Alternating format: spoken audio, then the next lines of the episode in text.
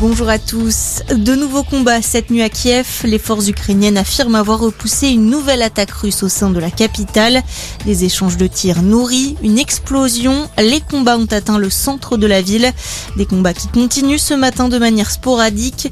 Les habitants ont été invités à rester dans leurs abris ou s'ils sont chez eux, à ne pas s'approcher des fenêtres. En parallèle, Volodymyr Zelensky s'est entretenu hier soir avec Emmanuel Macron, un échange à l'issue duquel le président ukrainien a remercié la France pour son soutien.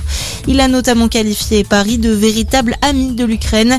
Il a également salué la décision de la France d'appuyer l'exclusion de la Russie du système d'échange monétaire SWIFT, les sanctions personnelles à l'encontre de Vladimir Poutine et la fourniture d'armes de défense à l'Ukraine.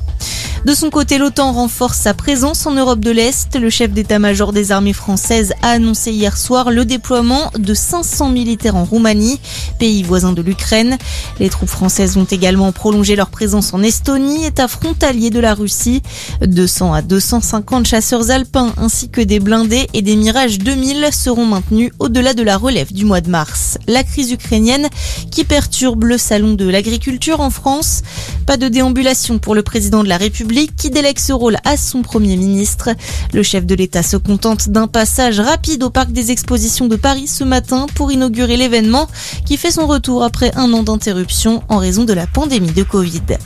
Et puis il n'a pas dérogé à son statut de favori. Illusion perdue de Xavier Giannoli rafle sept statuettes au César. L'adaptation du roman d'Honoré de Balzac remporte notamment le prix du meilleur film. Notez aussi que Valérie Lemercier a remporté le César de la meilleure actrice pour son interprétation de Céline Dion dans Aline. Benoît Magimel est lui sacré meilleur acteur pour son rôle de malade en fin de vie dans De son vivant d'Emmanuel Berco. Merci d'être avec nous. Très bonne journée à tous.